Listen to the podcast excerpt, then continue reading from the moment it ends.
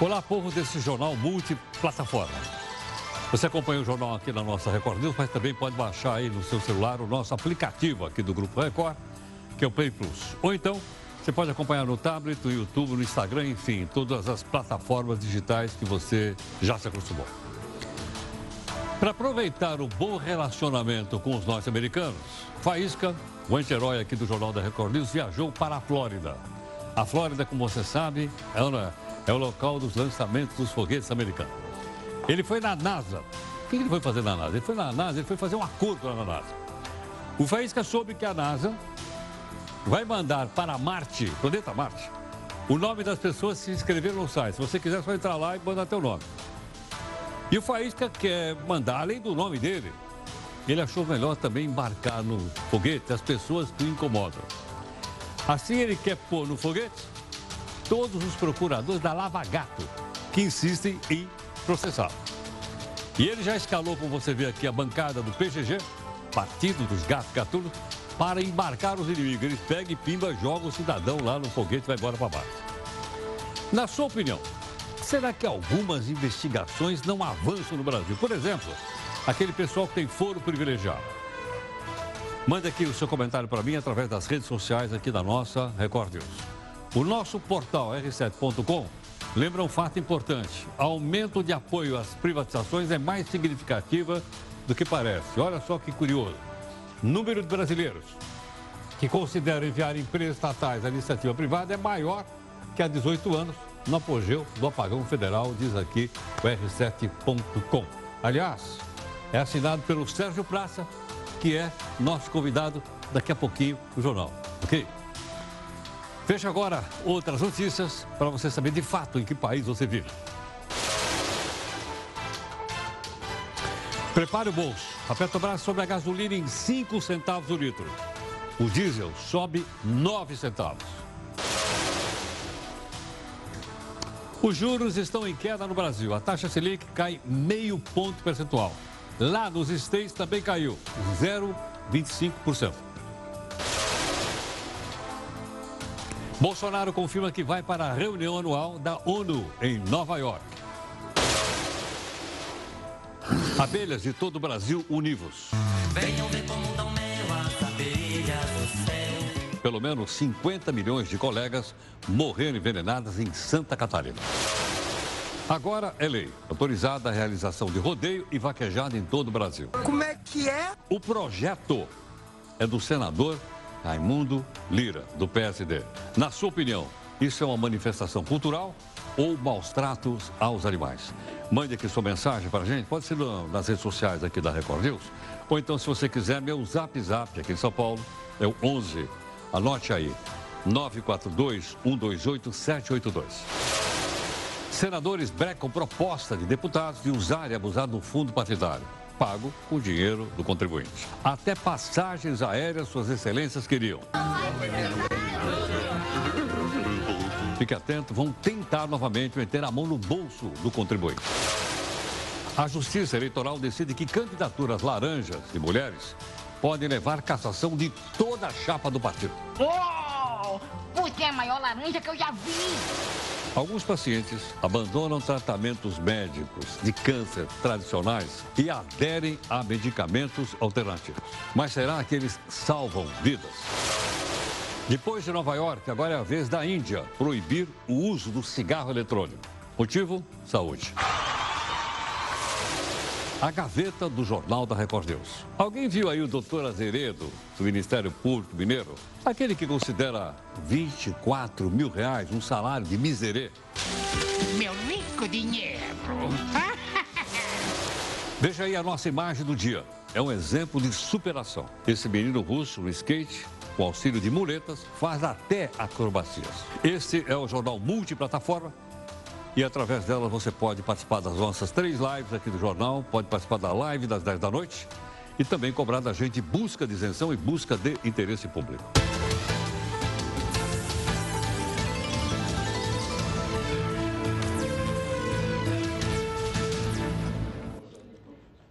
E hoje nós começamos aí na rede social, 5 da tarde, com o nosso podcast aqui no nosso portal r7.com. Depois, reunião de pauta, como você vê aí, hoje, Só Júlia.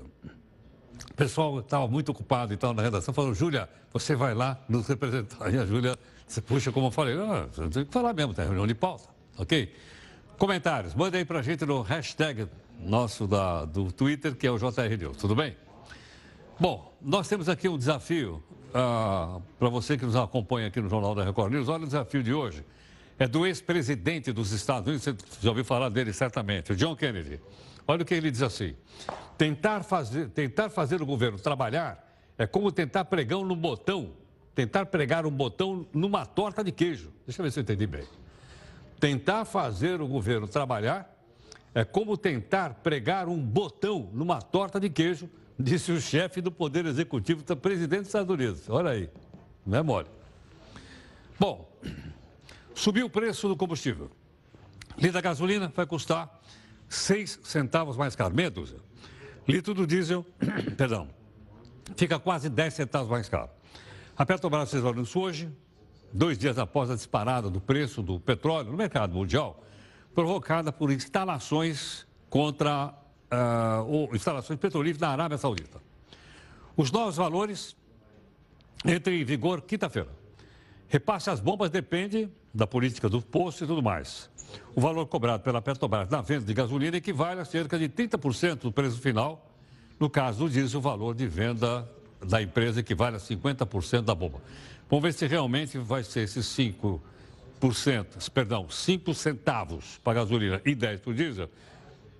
Diesel é capaz de passarem, mas 5 centavos da gasolina eu duvido.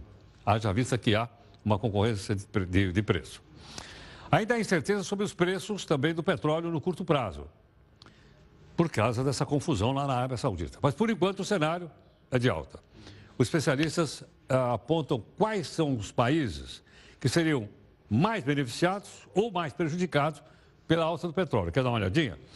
Olha lá. Vamos começar aqui com os mais beneficiados. Quem é que ganha dinheiro com a alta do petróleo? Rússia, Noruega e Canadá. Por quê? Porque são exportadores de petróleo. Se subir o preço, logicamente, vai ter mais grana nesses três países. Agora vamos ver os que mais perderiam por causa do preço do petróleo. Essa daí é a nossa frase, aqui é a Rússia, é o próximo, então, telãozinho, que a gente tinha nome de três países que eu acabei esquecendo. Se eu não olhar o, telãozinho, eu não me lembro.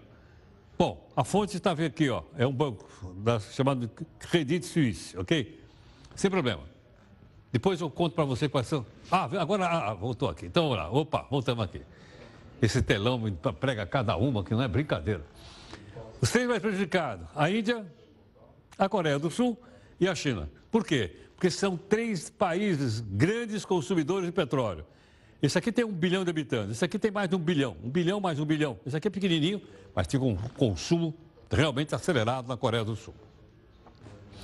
Antes de deixar o cargo da Procuradoria-Geral da República, a doutora Raquel Dodge encaminhou ao Supremo pedido para que pessoas que são de determinadas religiões, maiores de idade, capazes, possam ter o direito de não se submeter a transfusões de sangue. Por exemplo, os que seguem a religião chamada Testemunha de Jeová.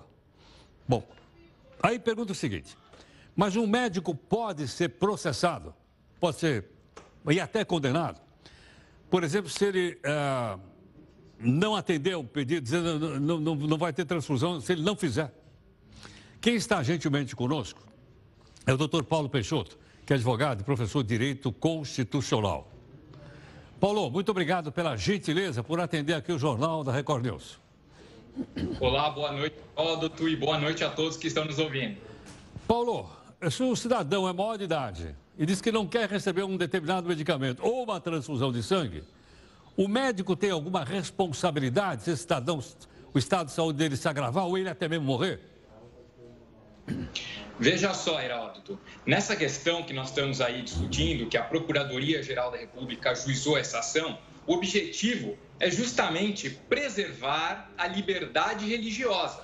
Nesse sentido, se a pessoa opta por não realizar a transfusão de sangue, o médico, se não tiver alternativa, ele deve fazer. O médico, aqui no caso, ele tem que zelar pela saúde, pela vida do paciente. Ele deve. Agora, se há alternativa e mesmo assim ele não escuta essa opinião, essa vontade do paciente, ele pode sim responder, eventualmente criminalmente e até responder administrativamente os deveres que o médico tem, que são estabelecidos pelo Conselho Federal de Medicina. Então, o que é mais forte? É o desejo do paciente não receber o medicamento ou a obrigação do médico em aplicar achando que a pessoa vai morrer?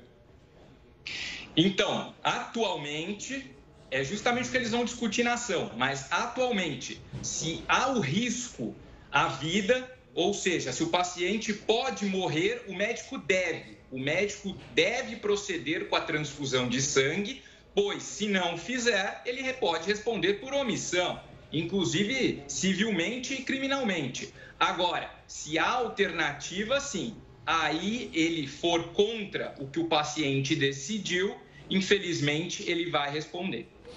Agora, Paulo, você usou a palavra, o verbo deve. Ele deve ou ele tem que aplicar o medicamento? No caso de risco, a vida ele deve, é uma obrigação. É obrigação do médico zelar pela vida, zelar pela saúde do paciente. Agora, logicamente, é, isso vale também para um paciente que está inconsciente, ou se, por exemplo, o paciente for menor de idade? No caso de menor, se aplica a regra de que ele não tem discernimento, portanto, ainda que os pais eventualmente sigam essa religião, sejam testemunhas de Jeová, o médico também deve aplicar, deve realizar o procedimento. A única exceção trazida, inclusive, pela Procuradoria-Geral da República é no caso, como você bem disse, de pessoa maior e capaz, ou seja, que tenha discernimento para escolher essa opção. Porque o médico, a partir do momento que aceitar, se, se prevalecer esse entendimento da procuradoria, ele não responderá e a pessoa pode, eventualmente, até é, vir a óbito. Estou entendendo. Agora, para que ele possa, então, atuar mesmo contra a vontade de uma família ou de um paciente, ele precisa primeiro esperar uma decisão judicial Há necessidade de bater na porta do juiz lá antes de, de fazer o procedimento médico? Nesse caso, não. Se há o risco à vida, ele deve proceder de forma imediata, tem que salvar a vida da pessoa. Por outro lado, se há alternativa, se fizerem exames e perceberem, ó, em vez da transfusão de sangue, podemos adotar um outro procedimento, então ele pode realizar esse e não precisa então ficar vinculado a essa questão. A questão é só por uma decisão de ordem religiosa ou também de convicção pessoal? Na linha do que a Procuradoria está defendendo, é por uma questão religiosa, é por uma questão de prevalência da liberdade religiosa, da liberdade de crença. Nós temos um embate, né, na realidade. O embate entre o direito à vida e o direito à liberdade religiosa. Realmente, é uma questão tormentosa mas nessa linha que a Procuradoria está seguindo, eles tendem a prevalecer, preponderar a liberdade religiosa. Se sobrepõe, então, a própria vida? Segundo o entendimento da Procuradoria, sim. Neste caso, sim. Interessante, hein? É porque a gente imagina sempre que a vida é a coisa mais importante, né? Pelo menos é, em regra, que nós temos visto, sim, a vida é um direito inerente ao homem e tem que ser protegido, tem que ser zelado a todo custo. É interessante, essa decisão realmente é curiosa, realmente é curiosa. Realmente. É, é, é até bom que a, que a, sociedade saiba disso, né, para as pessoas saberem o que se decidisse porventura passarem por uma situação como essa. Sim, exatamente. É importante a gente alertar, trazer esse caráter informativo, né? Seu programa tem essa função justamente se a pessoa segue a religião, é testemunha de Jeová, então ela se expressar no sentido de não querer realizar a transfusão, ela não vai precisar então se submeter à transfusão, desde que não seja a vida não esteja em risco. Se a vida estiver em risco, o médico vai proceder mesmo contra a vontade do paciente, salvo se prevalecer esse entendimento que a procuradoria está levantando, aí pode ser que inverta a situação e aí não haverá necessidade do médico adotar. O médico não responderá por omissão, não responderá por dever, porque vai prevalecer essa vontade do paciente, que mesmo sem realizar a transfusão pode, inclusive, como eu disse, é, vir à morte. Paulo, muito obrigado pela gentileza. Eu que agradeço, Heroto. Uma boa noite a todos. Muito obrigado. Professor, doutor Paulo Peixoto, advogado, professor de Direito Constitucional. Deu para entender bem direitinho, ficou bastante claro, bastante didático. Né? Uma situação, então, em que, num momento como esse, a vida se sobrepõe à religião. Mas se prevalecer, então, a, a, o entendimento da Procuradoria-Geral da, da República, isso não aconteceria. Ou seja, a religião prevaleceria sobre o direito, então, de manter a pessoa viva. Perceberam ou não? Quer dizer, nessa situação, se passar isso, o médico perde também, ele, ele não vai ser responsabilizado pelo que pode acontecer com o paciente.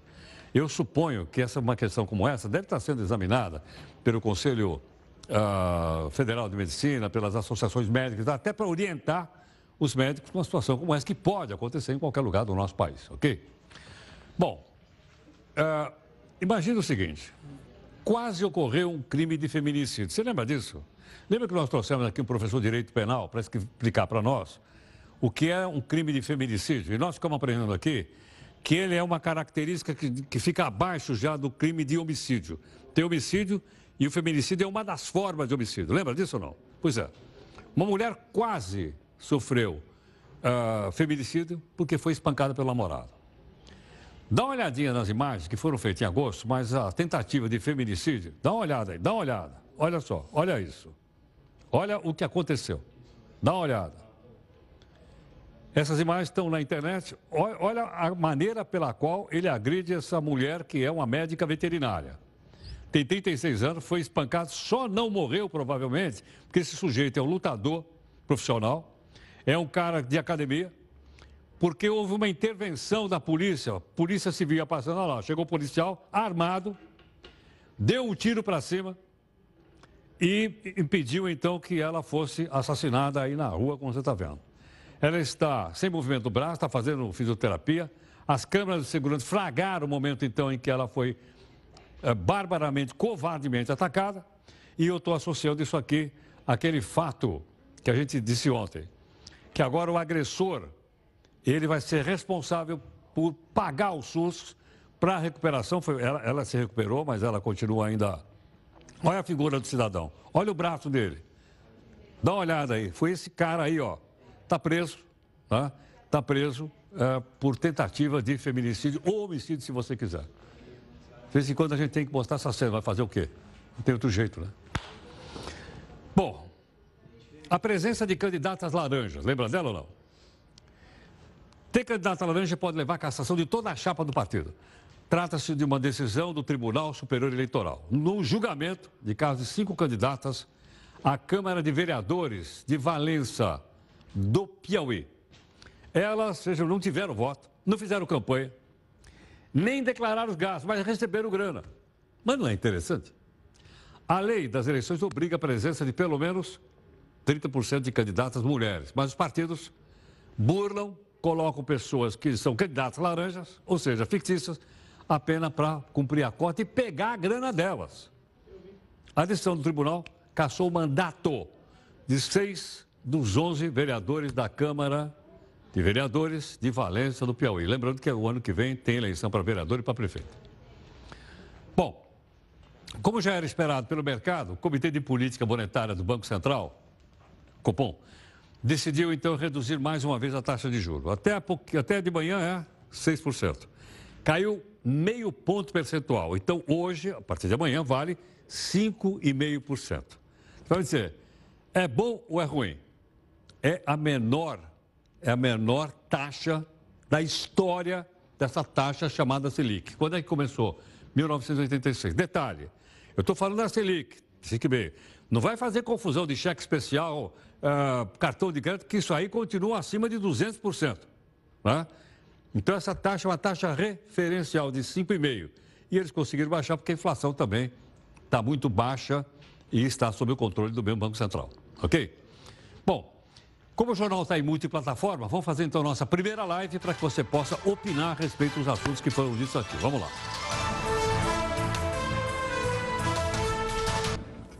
Bom, eu suponho que nesse momento, mais de nove horas, deve continuar a imagem da Câmara dos Deputados lá. O que, que acontece lá? Os deputados estão discutindo o projeto que veio do Senado em direção à Câmara dos Deputados. Eu esqueci de pedir a imagem, devia ter pedido. Bom, o que acontece? A proposta saiu da Câmara e foi para o Senado. Lá os senadores deram um break, porque a opinião pública pegou no pé deles. Aí voltou para a Câmara. Eles estão discutindo agora. Estão tentando de novo. Eu estou dizendo, por minha conta, então, que eles vão meter a mão no bolso do contribuinte. E abusar do fundo partidário, que obviamente paga o dinheiro dos nossos impostos. Curiosamente, esse assunto era, a quarta, era o quarto assunto do dia. Mas eu não sei porquê. O presidente da Câmara, que você conhece, o Rodrigo Maia, o que, que ele fez? Ele antecipou para a primeira. Está lá? Então vamos lá. Continua lá. Projeto que modifica a lei dos partidos. É essa que eu estou falando aí, olha lá. Eles continuam discutindo se vai ter ou não. Vamos dar uma olhadinha aqui para ver como é que começou, o rolo que deu no começo dessa sessão que está ao vivo aqui. Vamos lá. Nós temos sonora ou não? Requeira Vossa Excelência, nos termos do artigo 83, parágrafo único, inciso 2 linha C do regimento interno, a retirada de pauta da ordem do dia do PL 5.029 de 19. Questão de ordem. Questão de ordem. Presidente, o primeiro item da pauta é a medida provisória 884-2019. Esse pro o projeto dos partidos, o 5029, é o quarto item da pauta. Então, não houve requerimento de aprovação para a inversão dos trabalhos. Então, eu gostaria que o senhor seguisse a lista que foi pré-designada, por favor. Eu retirei de ofício. Retirou deputado. de ofício? Não tem requerimento. Não precisa de requerimento, eu sou presidente da casa, deputado. Deputado Paulão, um minuto. Isso quer dizer que é ditadura, não, presidente? quer dizer que eu estou cumprindo o regimento. Eu não sou ditador, deputado. Obrigado. Começou por aí. Bom, a sessão mal tinha começado e um dos deputados resolveu então sair um pouco de assunto. Talvez para baixar um pouco, relaxar um pouquinho, ele resolveu fazer comercial de um produto. Dá uma olhadinha. Presidente, senhor, presidente. senhor presidente, esta casa tem a honra de receber hoje doutora Tânia Petrobelli. Ela é a presidente da Associação Brasileira de Hemofilia. Doutora Tânia Petrobelli representa mais de 12 mil brasileiros em situação de hemofilia e mais de 25 mil com problema de coagulação. Ela trouxe até a mim para que eu entregue a Vossa Excelência este vinho da casa Perini. Este vinho é um vinho solidário, senhor presidente, porque a Casa Perini destina parte do lucro deste vinho ao tratamento de hemofílicos no Brasil. Quem é que eu entendi bem? Ele ganhou um litro de vinho, é isso? Em plena sessão daquela confusão. Bom, aí os deputados começaram a tentar a votação para retirar da pauta dos partidos a sessão de hoje. Ok ou não? Bom, aí o requerimento foi rejeitado, tiveram que seguir com a sessão e foi por aí afora. Dá uma olhadinha. Eu estou abismada com a celeridade de se dar essa votação. Eu quero aqui firmar o compromisso que nós temos com o nosso discurso de campanha, com os nossos eleitores, em respeito ao povo brasileiro. O PSL é a favor da retirada de pauta, nós somos contra o PL dos partidos, nós somos contra o fundão. Nós somos contra o fundão, mas não foi a única que falou. Né? A deputada Jandira Fegali, que é do PCdoB, achou que os seus colegas não estavam sendo muito sinceros quando dizem que são contra grana no bolso do partido. Eu tenho a impressão que muita gente quer que aprove, mas não quer se comprometer com o voto. Mas está torcendo para aprovar. Porque, na verdade, aqui é uma discussão importante para os partidos. Devia ser uma discussão mais sincera. Que aqui está se discutindo fundo público. Porque o financiamento empresarial, ainda bem, acabou. Que era o grande foco de corrupção nas eleições. Então as pessoas torcem, mas não são sinceras nos seus votos. Deveriam ser mais sinceros na hora de votar. Bom, o que, ela está dizendo aí? Ela está dizendo o seguinte, que quer dinheiro público para financiar essa campanha. E muita gente não fala isso, que é para não pegar mal. Não é? Então ela está dizendo que o pessoal tinha que ser sincero, assumir a postura. Bom, os deputados afirmavam em todo momento que Rodrigo Maia não estava cumprindo o regimento, começou logo ali. Aí ele decidiu então propor um desafio aos colegas do parlamento. Se esta matéria não for ser retirada de pauta, nós iremos trabalhar juntamente com o presidente da República para vetar essa lei dos partidos, que está sendo votada aqui sem discutir com todos os partidos políticos. É uma decisão de uma maioria que quer atropelar o regimento interno, impor a vontade contra a vontade do Brasil, que não aceita mais o aumento do fundão, que não aceita mais gastar. Deputado. Presidente. Só um Presidente. Só um minuto. Vou fazer a pergunta do deputado Zé Neto, que está dizendo que eu não estou respeitando o regimento. Vossa Excelência, você poderia dizer no microfone se o seu partido utilizará o recurso do fundo eleitoral no próximo ano? Porque aí fica claro que a sua posição é contra a votação no dia de hoje. Fica transparente, democrático e cada um assume a sua responsabilidade no dia de hoje. Senhor presidente, nós assumimos aqui, eu assumo a responsabilidade sobre a minha responsabilidade de não usar no ano que vem o fundão eleitoral. Muito bem, podemos não utilizar o não, fundão não, no próximo não vou ano. utilizar. O deputado, Deputado Borges. José Nelson não vai utilizar. Deputado, o de- podemos não utilizar o dinheiro do fundo no próximo ano. Eles querem grana.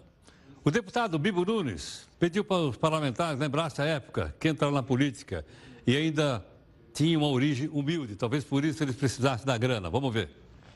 Não admito que um deputado tenha 2 milhões e meio de reais para gastar em 40 dias, enquanto a população, os que querem entrar nesta casa, recebem nada. Lembre, nobre deputado, lembre que você já foi pequeno. Todos aqui já fomos pequenos. Portanto, não é justo esta fortuna enquanto a população que tem direito e quer vir para esta casa recebe nada. Fiquei confuso se o homem está defendendo ou não o fundo. Fiquei confuso. Mas já o deputado Fábio Trave rasgou o verbo e disse defender uma política limpa. Eu prefiro ser financiado pelo Estado brasileiro do que ser financiado por grandes empresários que depois vão cobrar de mim aqui um posicionamento político. Então, senhor presidente, eu quero mostrar muito claramente à população brasileira que nós estamos comprometidos com a boa política. Antes ser financiado pela sociedade de uma forma límpida e transparente, do que ser financiado através de uma corrupção antecipada por quem quer fortalecer o, mar- o mercado e assassinar a política. Será que eu entendi que ele está dizendo que pegou grana? É isso? Será que eu entendi isso ou não? Ele prefere pegar a grana? Tem. Bom, mas como você viu aí a cara do Rodrigo Maia, que é o chefe que está sentado atrás daquela mesa, ele estava realmente bravo. Não, não é? E ele respondeu na lata um parlamentar que falava sobre conflito de interesse. Presidente, todos os deputados que estão aqui nesse plenário e que vão receber recursos do que nós estamos votando hoje têm interesse próprio, têm conflitos de interesse.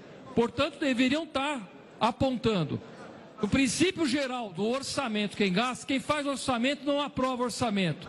E quem aprova não pode gastar. O que nós estamos fazendo hoje aqui é legislando em causa própria, presidente.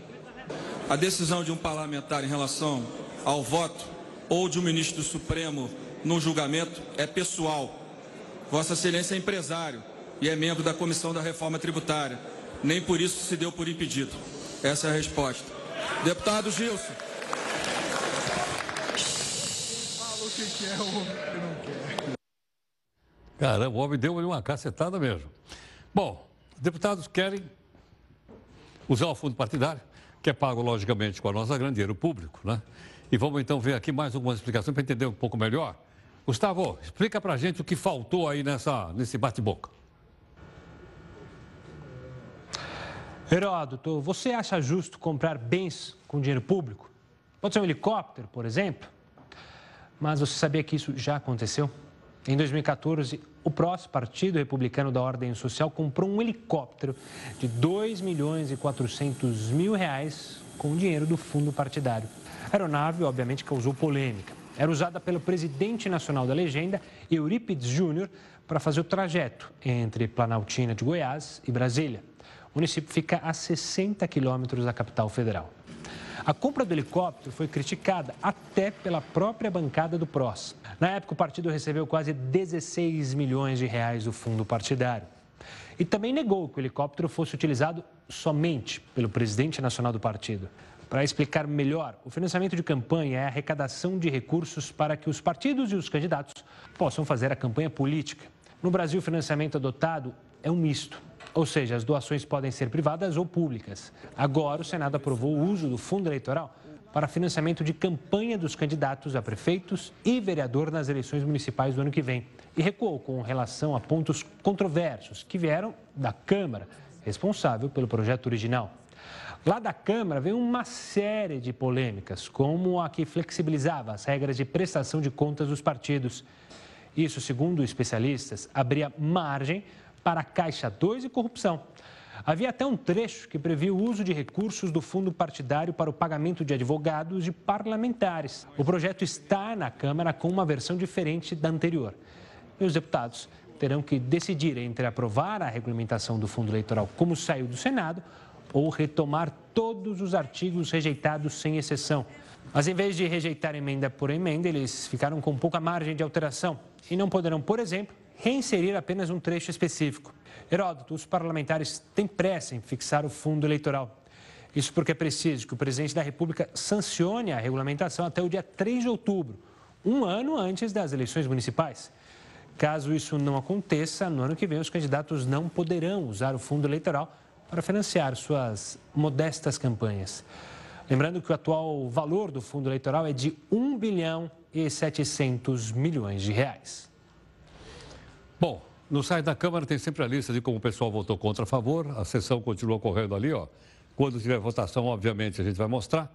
Mas seria interessante que você ah, olhasse lá para saber como o seu deputado votou. Votou sim, votou não, depois você se entende com ele, ok?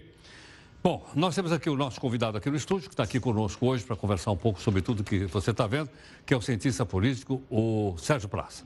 Sérgio, obrigado pela participação. Bem-vindo. Obrigado. Sérgio, ali me pareceu o seguinte: tem uns caras que querem a grana, mas fica, chato, fica mal na foto, pediu dinheiro. E aí depois tem outros dizendo o seguinte: não, mas o financiamento tem que vir de algum lugar, ou vem do setor privado, ou vem do setor público. Não, e outro lá falou: não, se vem do setor privado, ele confessou que o empresário vai lá cobrar o cidadão lá no. Né, ele não dá o dinheiro, ele investe. E aí? Como é que estamos indo dessa? Bom, parece que só eu gosto do fundo eleitoral, eu e alguns políticos, a maioria deles, né, fora o Partido Novo. Eu concordo com o deputado que mencionou o interesse de empresários em é, cobrar favores depois de, de financiar campanhas. Esse era o principal problema, olha, não é, não é tão pouco isso, né?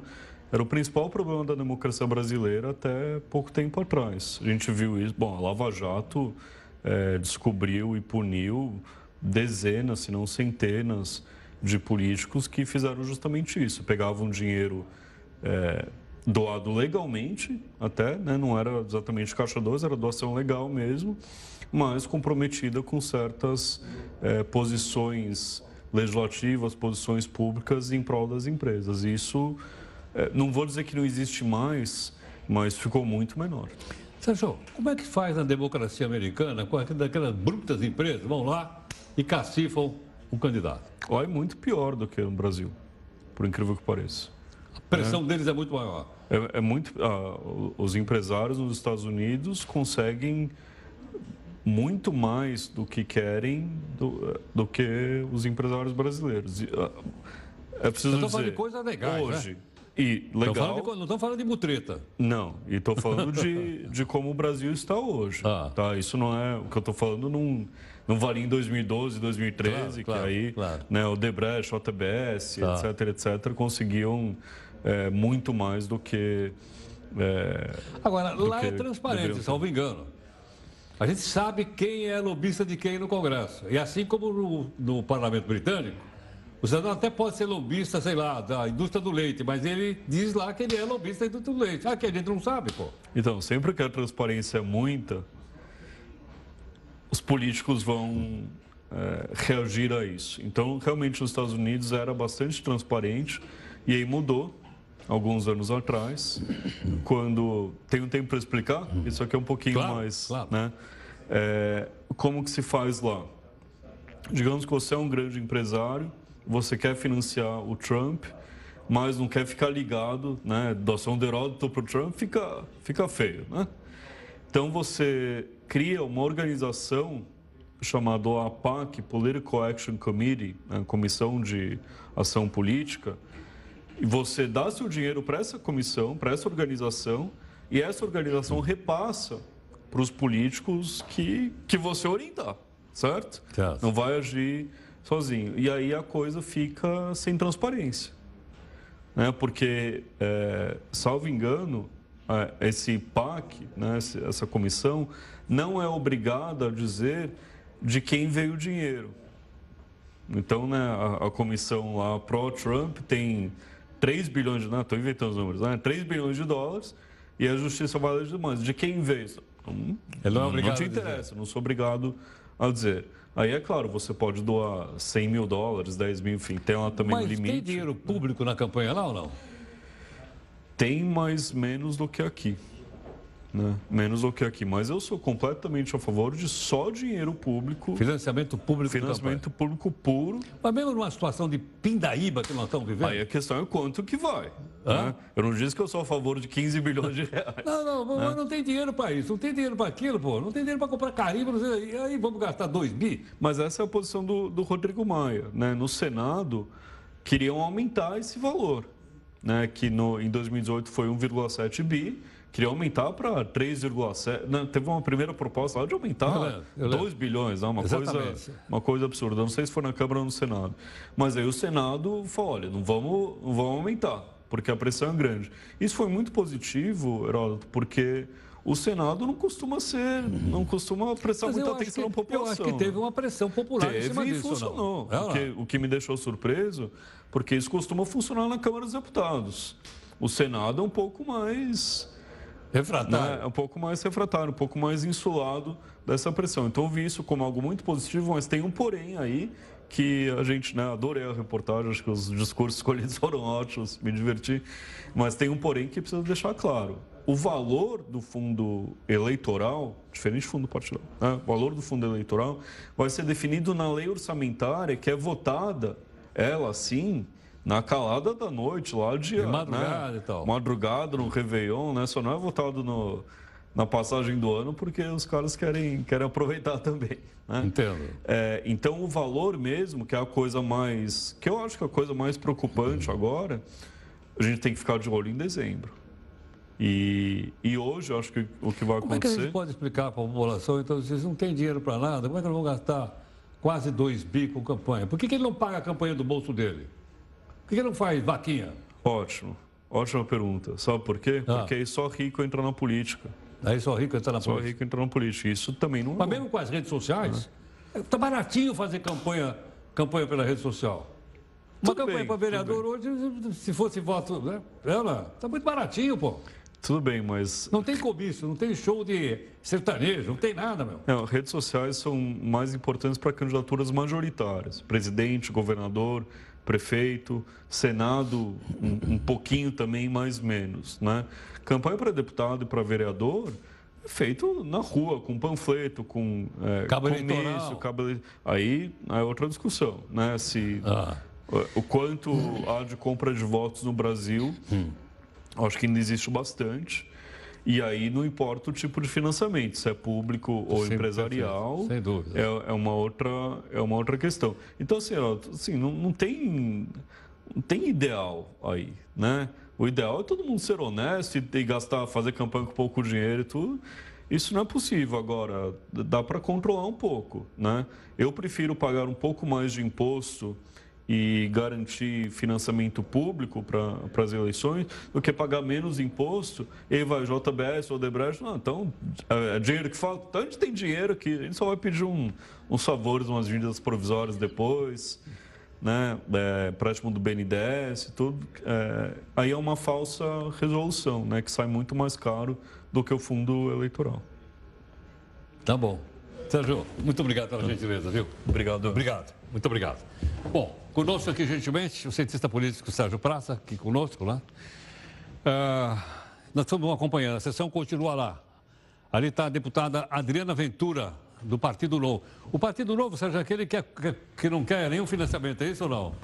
Isso. É isso aí, né? Isso. Olha lá, ela está. Ela tá, é, o Partido Novo não precisa de um tostão. Será que é porque o fundador é muito rico ou não? Pode ser. O Partido Novo tem uma, uma regra, eu não sei se é nova ou se já valeu, de que se você quiser ser candidato pelo Partido Novo, você tem que pagar uma taxa para entrar no partido de 4 mil reais. Mil? 4 mil. 4 mil É, reais quatro para entrar no mil. partido? E quem tem 4 mil sobrando para. Algumas pessoas têm, a maioria não tem. Né? Obrigado, Sérgio. Obrigado. Bom, vamos então para a nossa live aqui, né? Para dar um descanso aqui para você que está com a cabeça e tal. E outra coisa, forma a sua opinião. Está aqui o Sérgio explicando para a gente, as reportagens explicando. Agora, daqui para frente é por sua conta e risco. O que, é que você acha? Tem que ter financiamento público? Não tem. Tem que ser financiamento privado? Não tem. É por sua conta. Nós não estamos aqui para fazer sua cabeça, estamos aqui para te informar. E daqui, daqui para frente, então, você é o timoneiro, ok? Vamos numa live. Bom, detalhe é o seguinte. Você viu agora um pouquinho, inclusive, a participação aqui do nosso convidado, Sérgio Praça, cientista político. A questão é, vai ter financiamento público? Não é? De quanto? Porque o privado está proibido. O pessoal continua discutindo lá quanto eles vão tirar do nosso bolso. Continua a confusão, sai o, o reserva, volta o Rodrigão aqui, ó. Rodrigo Maia voltou a assumir, então, a sessão que está lá na Câmara. Ele foi brabo aí. Ele deu umas cacetadas na turma toda aí. Né? E ele continua, então, com a sessão. Se tiver votação, né, é, a, gente, a gente explica para você. O presidente Bolsonaro vai mesmo viajar para os Estados Unidos. Por quê? Porque ele, né, ele, ele, ele apesar das questões médicas, envolvido aí na recuperação do presidente, ele está agora confirmando, vai participar na Assembleia Geral das Nações Unidas em Nova York, no dia 24. Salvo engano, é a terceira terça-feira do mês de setembro, que é quando começa. Uma esticada ao Texas foi confirmada até ontem à tarde, no entanto, a agenda oficial ainda não é do nosso conhecimento. Quando for, a gente conta para você. Outro detalhe: a Câmara vai discutir um projeto que o deputado Luiz Flávio Gomes, do PSB aqui de São Paulo, propôs que fosse acrescentado a PEC do fim do foro privilegiado. Deixa eu entender. Essa proposta pode impedir que juízes de primeira instância decretem medida cautelar contra políticos. Político ficaria fora disso, ok? Teria que ser tribunais superiores. Essa questão e os reflexos que ela pode causar, professora Heloísa Estelita, professora de Direito Penal da Fundação Getúlio Vargas, gentilmente aqui conosco. Heloísa, muito obrigado pela gentileza em atender aqui o Jornal da Record News. É um prazer, Heródoto. Muito obrigado. Heloísa, e aí? Isso garantiria, então, a continuidade daquilo que eu, como leigo, chamo de foro privilegiado? Uma parte, né, Heródoto? Só nessas medidas cautelares, que são medidas mais urgentes e que, e que são extremamente onerosas para pessoas que sofrem, por exemplo, a prisão preventiva.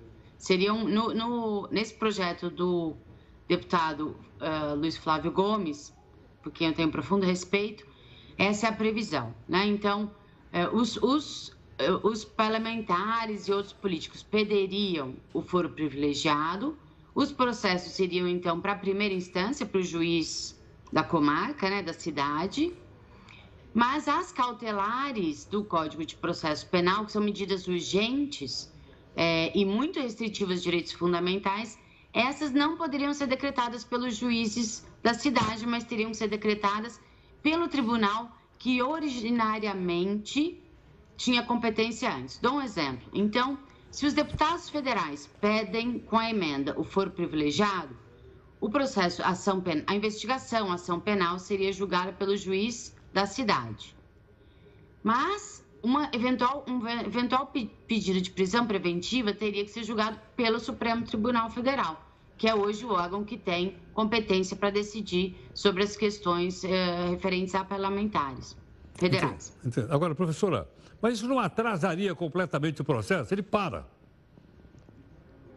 Olha, Heródoto, uh, algum atraso, justiça rápida, justiça célere pode muitas vezes ser injustiça. Eu sou a favor, sim, de algum controle com relação ao uso do aparato da persecução penal, contra políticos. Por quê? Não pelos políticos, mas pela importância desse cargo, né, dessa função e pelo caráter continental do Brasil. Você imagina se todos os cidadãos desejassem entrar com ações penais, investigações penais contra parlamentares, que tivessem que ficar se defendendo aqui e ali de inúmeras ações penais e que, que poderiam, inclusive, Herói, serem usadas como um instrumento político para fazer pressão, para inviabilizar candidaturas, etc. Então, é, dada a importância da democracia, a importância especialmente do Congresso Nacional, na verdade, dos poderes eh, legislativos das três camadas da federação, eu acho que algum controle tem que ter. Não sei se essa forma é a melhor. Eu sempre pensei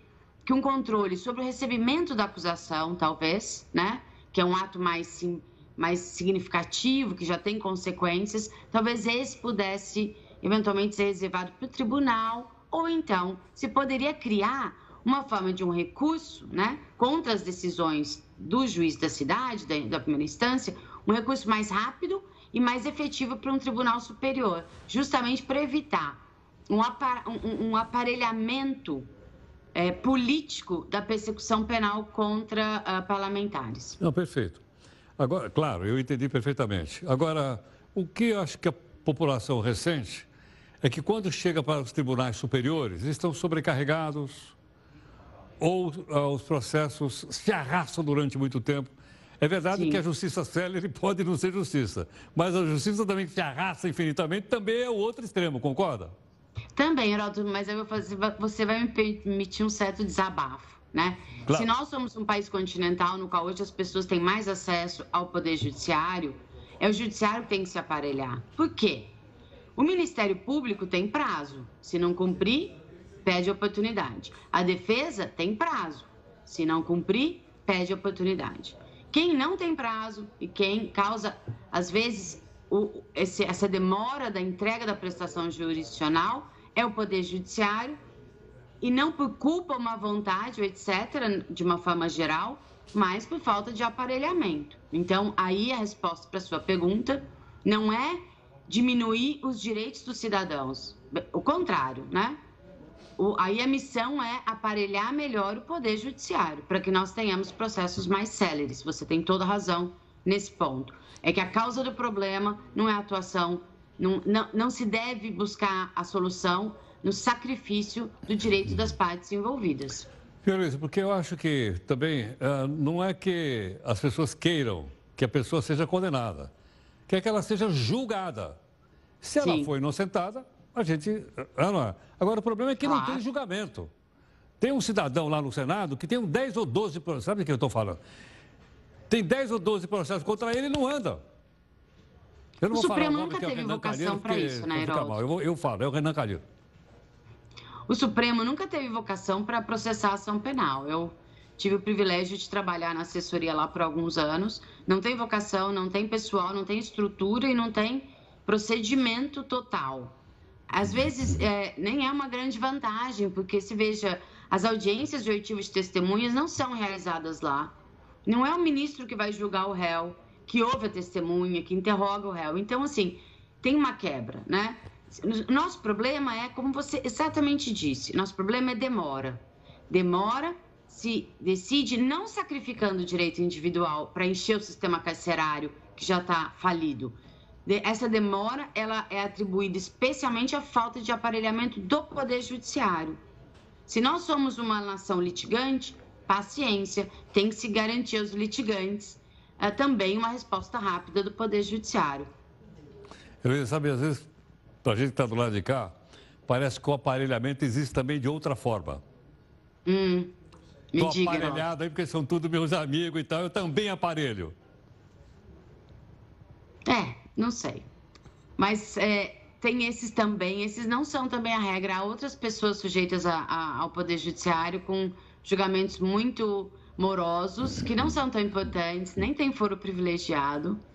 É, então, eu acho que eu sou a favor da extinção do foro privilegiado, mas sou a favor também de uma proteção para o parlamento, é o órgão com maior representação democrática do uhum. nosso sistema tem que ser protegido dentro, obviamente, de, de um modelo razoável, né? E sou a favor de que o Poder Judiciário seja mais aparelhado é, em todos os sentidos, não só de mais pessoal, mais juízes, é, um sistema eletrônico mais efetivo, que seja, enfim, que possa dar conta, num tempo razoável, das demandas que lhe são dirigidas. Professora, muito obrigado pela gentileza. Prazer foi meu. Boa noite. Boa noite, obrigado. Professora doutora Heloísa Estelito, professora de Direito Penal da Fundação Getúlio Vargas. Está aí mais explicações para a gente, né? Para ficar mais claro, mais didático e a gente poder entender, até para formar opinião. Estamos explicando e aí você forma opinião. Vamos para a nossa terceira live aqui do nosso jornal hoje. Uma aposta única de Brasília levou o prêmio de 120 milhões de reais da Mega Sena. Caramba, 120 milhões. O que você faria se soubesse que ganhou toda essa grana? E se descobrisse que esse valor, 120 milhões, a, a Mega Sena acumula muito mais e que nem tudo que a Caixa arrecada vai para o prêmio, vai para o bolso da pessoa, vai para outros setores. Quais? Veja aqui no texto da Amanda Alves. Quem nunca sonhou em ganhar na Mega Sena? Tem gente que já fez até planos para quando esse dia chegar. Uns querem aproveitar a grana para não fazer nada, outros pretendem ostentar. E tem gente que só quer gastar com coisas necessárias. Seja qual for o plano, tem muito apostador que não sabe que nem metade do valor arrecadado é repassado para o vencedor do prêmio. Atualmente, apenas 43% do que é arrecadado forma o chamado Prêmio Bruto da Mega Sena. Os impostos levam aproximadamente mais 15%. Por exemplo, se o valor arrecadado com o concurso da Mega Sena é de 10 milhões, o ganhador do prêmio leva para casa apenas 3 milhões. E o resto? Bom, parte do valor do prêmio é repassado ao governo federal.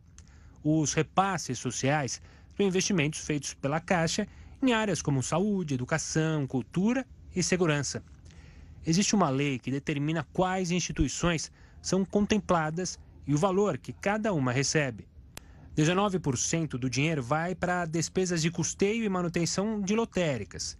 17% é repassado para a Seguridade Social 9% vai para o Fundo Nacional de Segurança Pública. A lista completa das instituições está disponibilizada no site da Caixa Econômica Federal. Muito dinheiro é arrecadado com as apostas dos brasileiros. E não é à toa que tem muito político de olho na grana das loterias. Em 2019, 12 projetos de lei sobre mudanças na distribuição do que é arrecadado passaram a tramitar na Câmara dos Deputados. No Senado, quatro como, por exemplo, a proposta do deputado Tiririca, que cria a Política Nacional de Apoio ao Circo, que deve designar percentual das loterias para o desenvolvimento das artes circenses. São muitos destinos para o dinheiro arrecadado com a Mega Sena. Agora, imagine se todo esse valor fosse para quem acerta seis dezenas. E olha, o antagonista informa que a Mega Sena de 120 milhões acumula sempre um bolão de 49 funcionários da liderança do PT na Câmara, ok ou não? E muitos delas seriam funcionários terceirizados, né? Cada uma vai pegar 2 milhões e 400 milhões de maneira honesta, tá certo ou não? Mesmo porque uh, ganhar a Mega Sena. Ser de qualquer partido. Olha, a NASA vai lançar em 2020 uma nova sonda para explorar o planeta Marte. E você pode ir junto. Como assim? Pode? Como assim? com o chip com milhões de nomes gravados. Será enviada a missão. Não, um deles pode ser o seu, pode mandar o nome lá. Você tem que se apressar. O prazo vai até o dia 30 de setembro para você botar o teu nome lá. Quem enviar o próprio nome na Mars 2020 ou Marte 2020 vai receber um passe de viagem para guardar de recordação. Além disso, o participante vai ter pontuação fictícia de um passageiro quente para ir para Marte que pode aumentar as chances de envio do nome de futuras emissões espaciais. O link para fazer a inscrição está na tela, está aí, ó. Você escrever, está aí, ó. Atenção aí, o envio é gratuito, é ou não é? Isso é só o link, não é para você mandar alguém para Marte. Quem é que você mandaria para Marte? Eu mandaria o Henrique para Marte. Para ele torcer para o Palmeiras lá no planeta vermelho. Ou não? E é isso aí, gente. Obrigado aqui em nome da nossa equipe toda de técnicos e jornalistas. Muito obrigado pela sua gentileza conosco.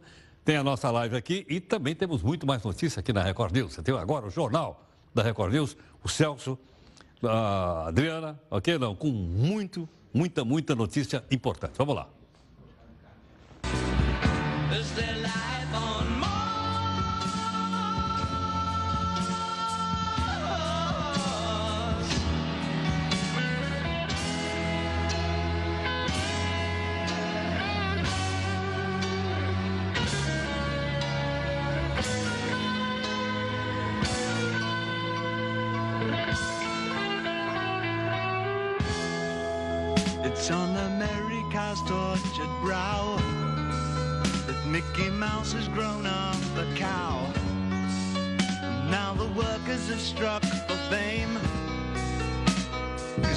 Lennon's on sale again.